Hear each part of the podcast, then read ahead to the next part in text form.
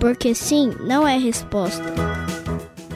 Aqui, a ciência tira nossas dúvidas.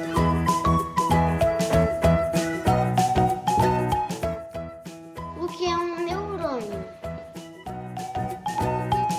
O corpo é constituído por um monte de tipo de células. Essas células se juntam e vão formando os nossos tecidos, nossos órgãos. E os órgãos também trabalham juntos, formando os chamados sistemas.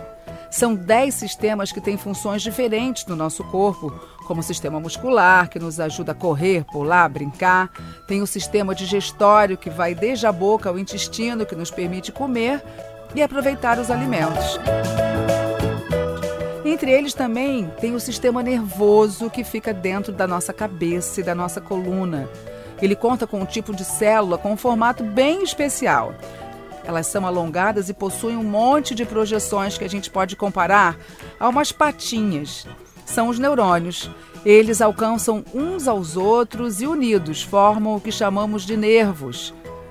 São por meio desses nervos que podemos comparar a cordões esbranquiçados que são enviados sinais que controlam todo o nosso corpo. Mas a professora e farmacêutica Juliana Martim Perles lembra que há neurônios também no nosso sistema digestório, especialmente no nosso intestino, que especialistas costumam chamar de segundo cérebro. O segundo cérebro são os neurônios que estão na parede do tubo digestório. Então, esse tubo longo, né, começa na boca e termina no intestino grosso, ele tem na sua parede neurônios independentes do sistema nervoso central.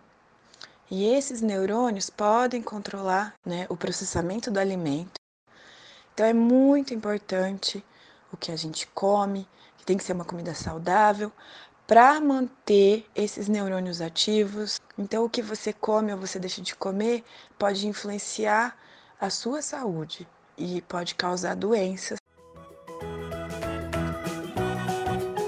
Porque sim não é resposta.